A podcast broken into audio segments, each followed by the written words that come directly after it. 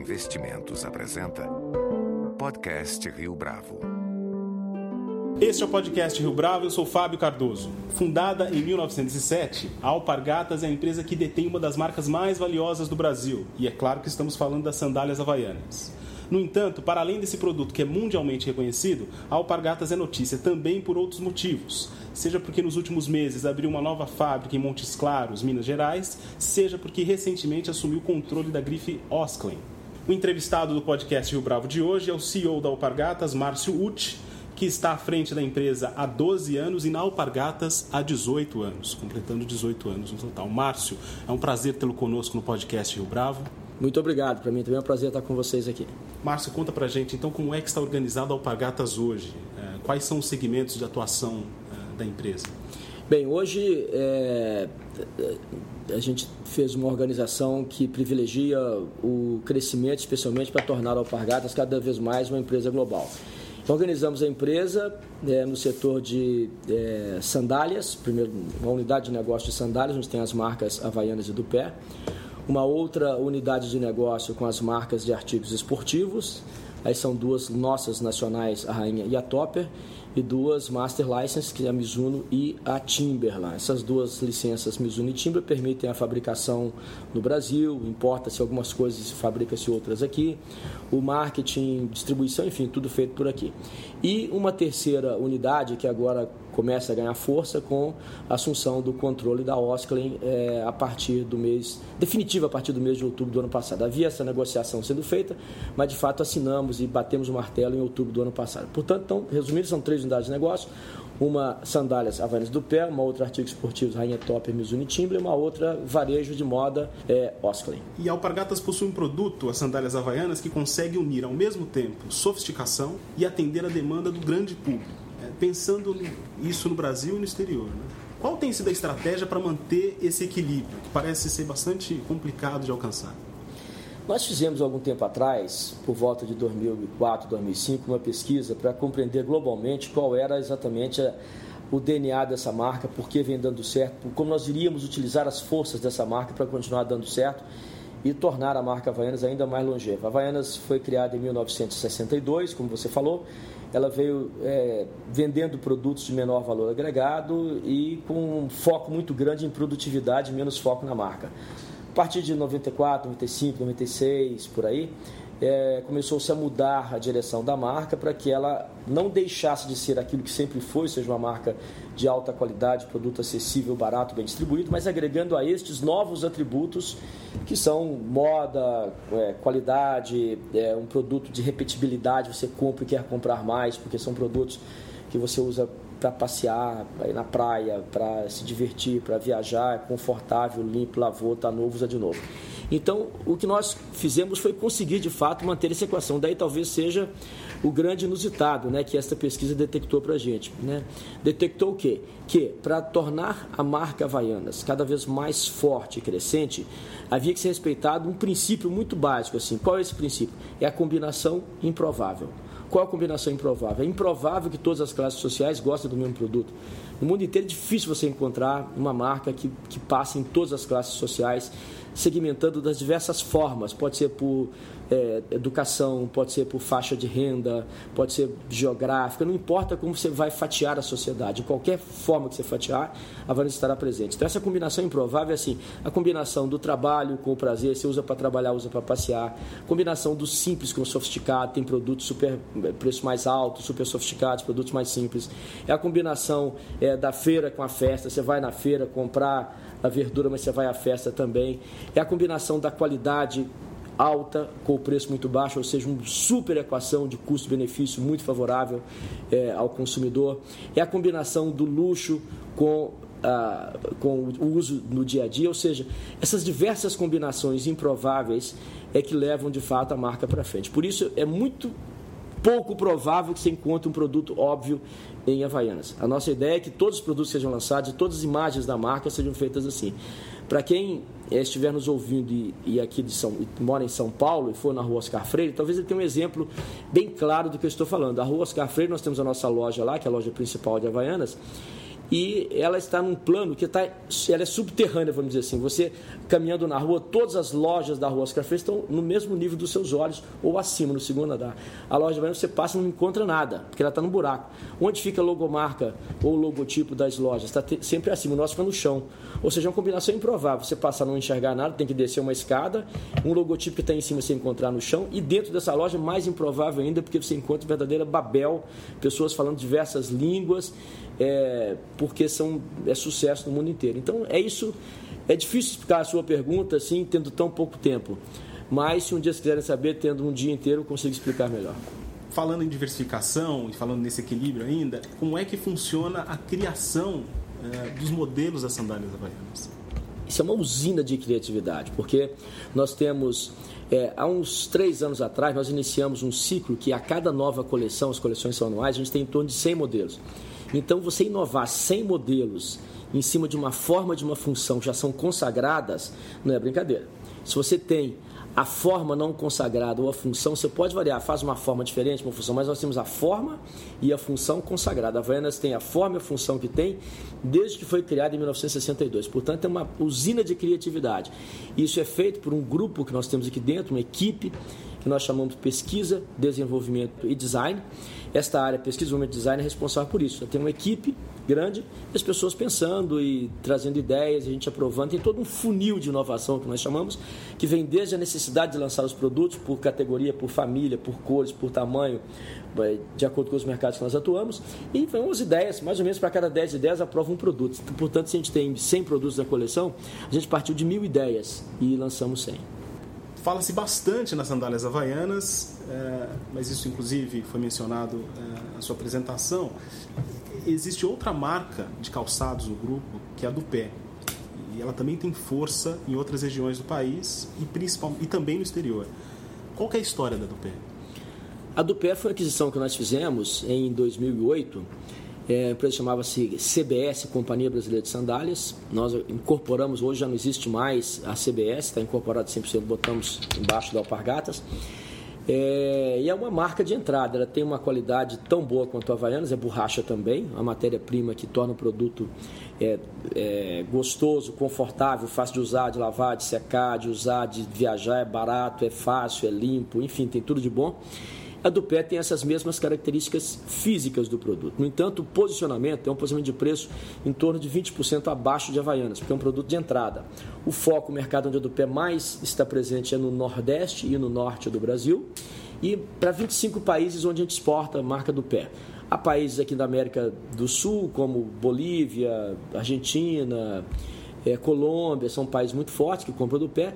Também a gente vende do pé em locais é, é, até inusitados para a marca. Ela é muito bem vendida na Itália, na região da Sicília, é bem vendida na França, no Havaí vende-se muito bem do pé. E convive bem do pé e Havaianas, pontos de venda diferentes, estratégias diferentes, mas ambas convivem muito bem e a do pé vem crescendo bastante. Márcio, conta para a gente também um pouco sobre é, as outras marcas que estão sob alpargatas para além dos calçados.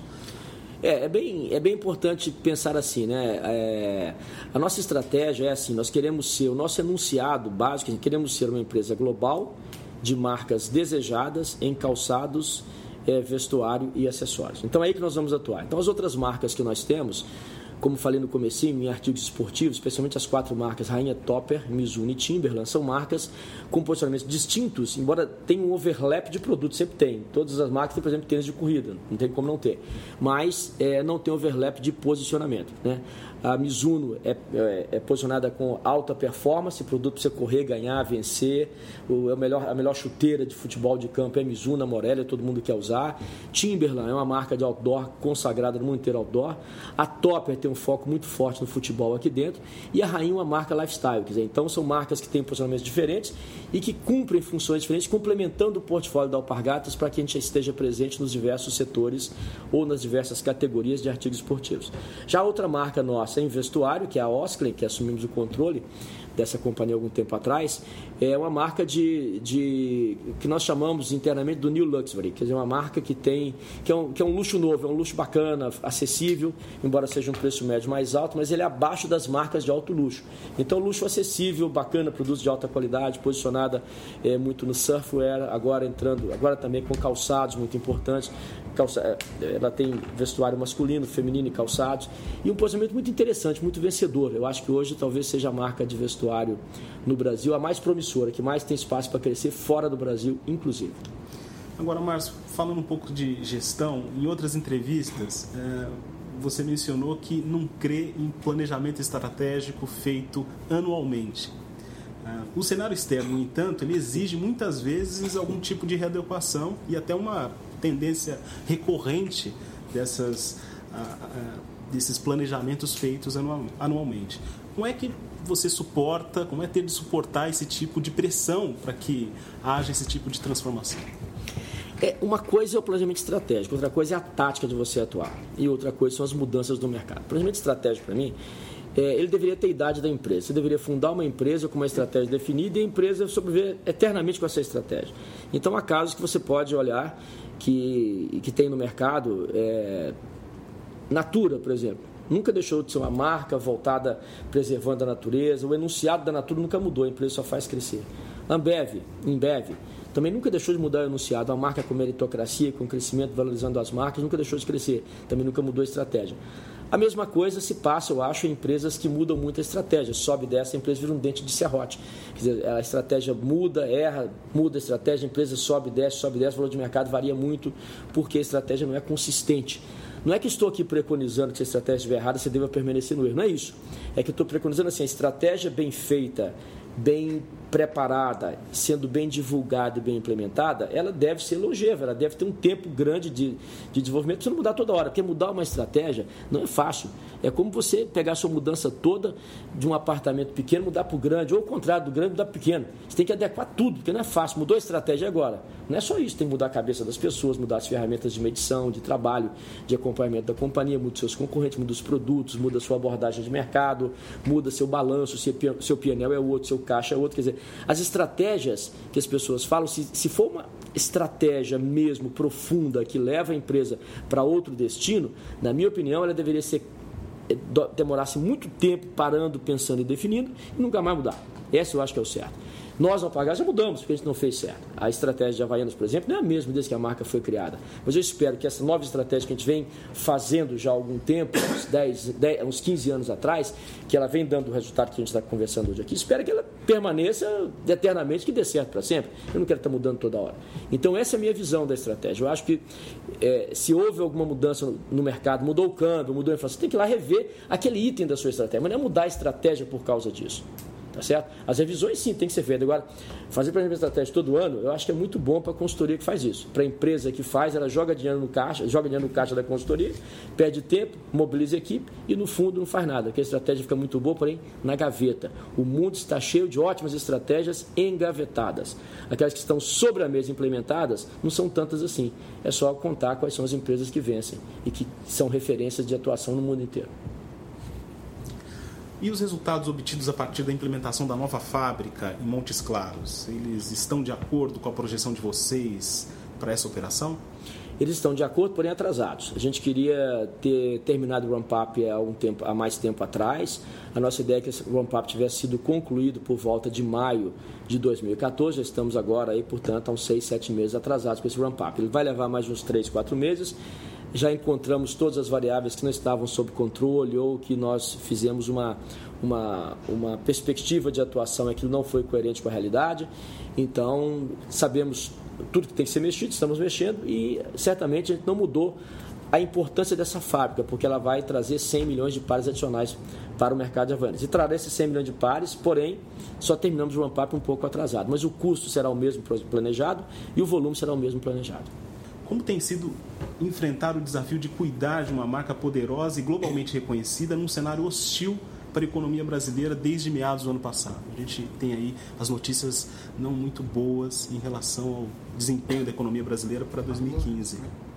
É, na verdade, na sua própria pergunta, a resposta cuidar de uma marca global. Então, se tem é, incertezas no Brasil, tem que ter certezas lá fora para que a gente possa dar uma balanceada. Às vezes é o contrário, lá fora está pior, aqui dentro está melhor.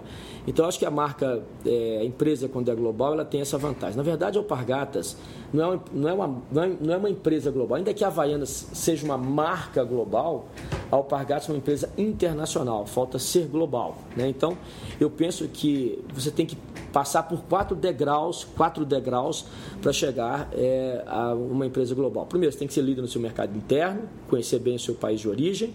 Depois, é importante ser um grande exportador, conhecer como é que se compete fora do seu país de origem, fora do seu domicílio, entender a dinâmica dos consumidores, dos mercados, dos compradores, dos concorrentes. Depois tem que ser uma empresa internacional, que é o que a Alpargatas é hoje, uma empresa com. Hoje nós já temos perto de 5 mil empregados fora do Brasil, temos operação própria em 12 países, Argentina, Estados Unidos, mais 10 países da Europa, totalizando 12 países. É verdade que estamos presentes em 100 países. Nos outros, exportando produto. Mas nesses 12 que estão na União Europeia, Estados Unidos e Argentina, nesses nós temos operação própria, empregados nossos trabalhando lá fora. Então hoje nós somos uma empresa internacional. A marca Havana já é global, está presente para o mundo inteiro. Mas a Alpargatas, para se tornar uma companhia global, ainda tem que ter mais ativos relevantes fora do Brasil, mais políticas de marketing, de pessoas, de pricing, de, de supply chain. Essas políticas todas, têm que ser, políticas todas têm que ser globais e ainda não são. Então a Alpargatas será global, de ter mais dois, três anos, embora tendo uma marca que já tenha uma presença global que é o caso de Havaianas. Uma das formas de enfrentar a crise que estamos passando aqui no Brasil é ter sempre marcas muito fortes e bem posicionadas. Isso a gente tem no Alpargatas, especialmente por quê? Porque investimos é, em marketing em torno de 10 a 13% da receita todos os anos. Poucas empresas fazem isso. É um investimento que ele se mostra extremamente valioso e importante para conseguir competir em cenários adversos. A marca é forte, ela é vencedora. No mundo inteiro acontece isso. Quando o país está em crise, quem se destacam? Quem, quem se destaca? Destacam-se as marcas mais conhecidas, mais relevantes para as pessoas, que tem para as pessoas, aquela que tem uma presença na cabeça, ela tem um share of mind forte na cabeça das pessoas.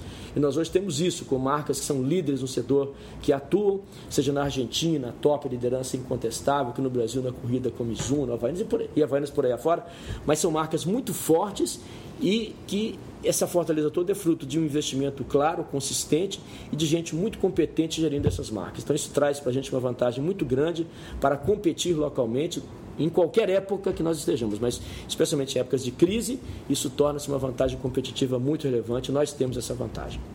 Então, mais uma vez, Márcio, muito obrigado pela sua participação no podcast Rio Bravo. Eu que agradeço. Muitíssimo obrigado a vocês todos e estamos aqui na Alpargatas aberto a receber todas as pessoas que querem saber mais sobre a empresa. Será sempre um prazer muito grande receber, falar, expor um pouco mais do que fazemos aqui dentro. Muito obrigado. Com edição e produção visual de Leonardo Testa, esse foi mais um podcast Rio Bravo. Você pode comentar essa entrevista no SoundCloud, no iTunes ou no Facebook da Rio Bravo.